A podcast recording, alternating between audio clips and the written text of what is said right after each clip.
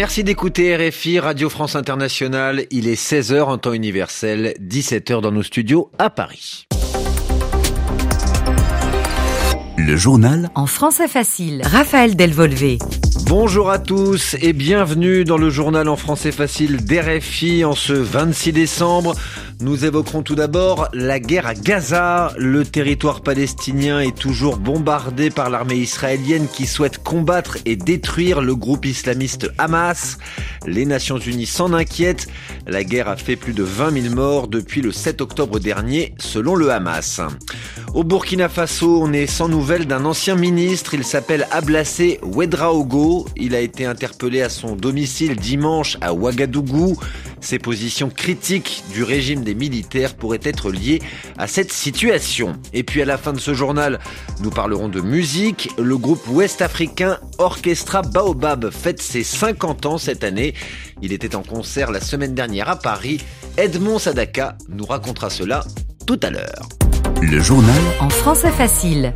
Dans le journal américain Wall Street Journal, le Premier ministre israélien estime qu'un retour à la paix à Gaza n'est possible que si le Hamas est chassé du territoire palestinien et que l'enclave est déradicalisée et démilitarisée, ce qui veut dire un territoire sans idéologie radicale et sans armes. Benjamin Netanyahou promet aussi depuis hier une intensification des combats et c'est ce qu'il se passe en ce moment dans la bande de Gaza. Bonjour Yelena Tomic. Bonjour Raphaël, bonjour à tous. Vous êtes journaliste à RFI et nous faisons le point avec vous sur la situation. Et oui, l'intensification de l'offensive israélienne s'est traduite sur le terrain par plus de 100 frappes contre des cibles du Hamas. Tsahal, l'armée israélienne, concentre désormais ses pilonnages sur Khan Younes, la plus grande ville du sud. Des frappes nocturnes ont également visé la ville voisine de Rafah, à la frontière égyptienne, qui accueille plus de 20 000 déplacés, en majorité des femmes et des enfants. L'ONU s'est dite profondément inquiète de la poursuite des bombardements et a appelé à protéger les civils. Selon le dernier bilan du ministère de la Santé du Hamas, le conflit a fait à ce jour près de 21 000 morts et 55 000 blessés côté palestinien. Il s'agit déjà du conflit parmi les plus dévastateurs du 21e siècle, aussi bien humain que matériel.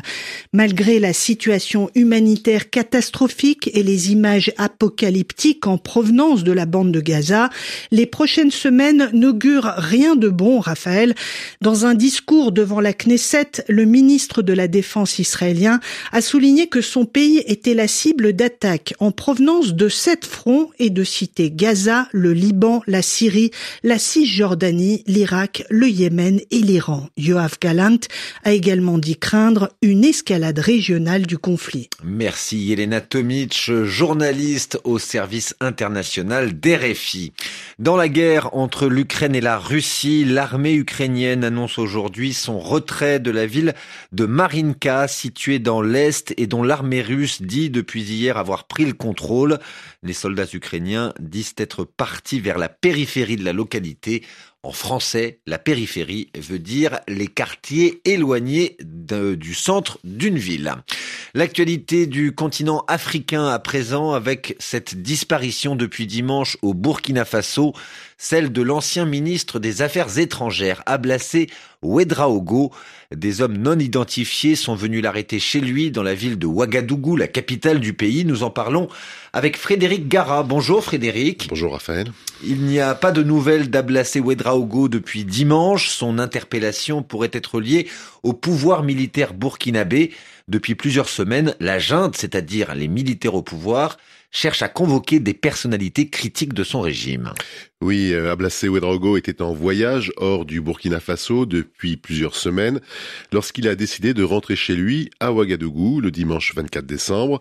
Quelques heures après son arrivée à son domicile, des hommes en civil ont frappé à sa porte pour lui demander de les suivre, tandis que tout autour, des hommes armés et portant des cagoules encerclaient sa maison. L'ex-ministre des Affaires étrangères est reparti à bord d'un véhicule des forces de l'ordre vers une destination qu'on ne connaît pas.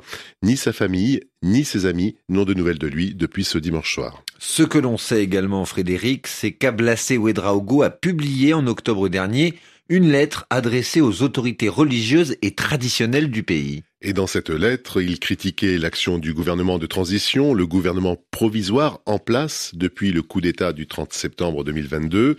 Et ce que l'on constate depuis plusieurs mois, c'est qu'à chaque fois qu'un Burkinabé se prononce publiquement contre le gouvernement du président Traoré, eh bien, il reçoit, peu de temps après, une convocation militaire, une lettre de réquisition l'obligeant à prendre les armes, à se rendre dans un camp militaire ou bien d'aller se battre contre les terroristes qui sévissent depuis des années dans le pays.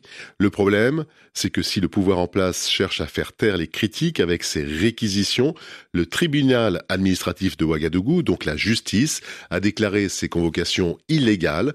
Le tribunal a même demandé aux autorités du pays de suspendre toutes ces réquisitions militaires en cours ou à venir. Les précisions et les détails de Frédéric Gara, journaliste à RFI, spécialiste de l'Afrique. Les journaux. En français facile. En français facile. L'affaire Gérard Depardieu en France, 50 artistes signent aujourd'hui une tribune dans le journal conservateur Le Figaro pour le défendre. Des acteurs et actrices euh, parfois très connus comme Carole Bouquet ou Gérard Darmon dénoncent un lynchage contre Gérard Depardieu. Le célèbre acteur est au cœur d'une nouvelle polémique depuis une apparition dans un reportage diffusé à la télévision française il y a 20 jours. Il y apparaît en tenant des propos misogynes, c'est-à-dire des mots particulièrement méprisants pour les femmes.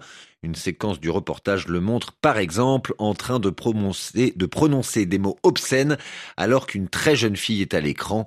Depuis, euh, beaucoup de personnalités publiques le critiquent, d'autant qu'il est déjà accusé de viol par au moins deux femmes. Terminons ce journal en français facile avec de la musique, celle d'un groupe originaire d'Afrique de l'Ouest, l'Orchestra Baobab. Il fête en ce moment ses 50 ans d'existence. La formation a été fondée à Dakar au Sénégal dans les années 70.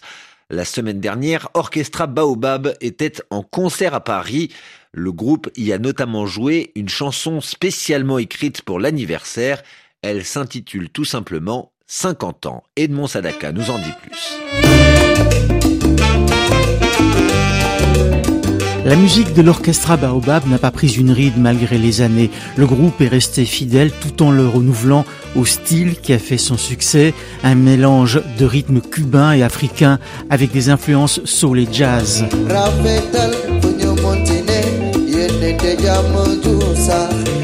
Plusieurs des membres illustres du groupe ont malheureusement disparu ces dernières années, notamment le saxophoniste Issa Sissoko, le chanteur Bala Sigibé ou encore le guitariste Barthélemy Atisso.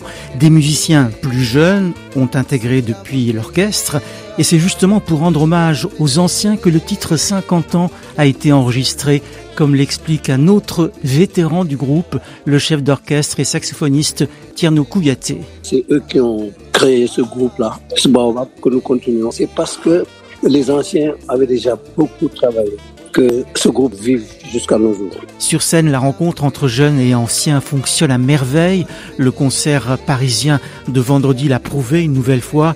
Il a mis un terme à une tournée de 35 dates un peu partout en Europe et la chanson 50 ans annonce un nouvel album pour 2024.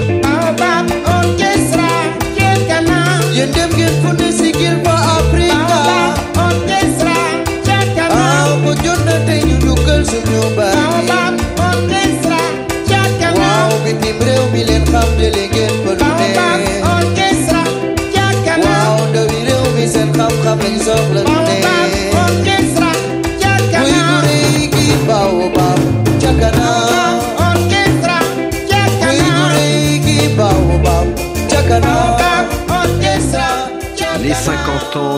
Orchestra Baobab avec notre journaliste Edmond Sadaka. Avant de refermer ce journal en français facile, une dernière information sportive.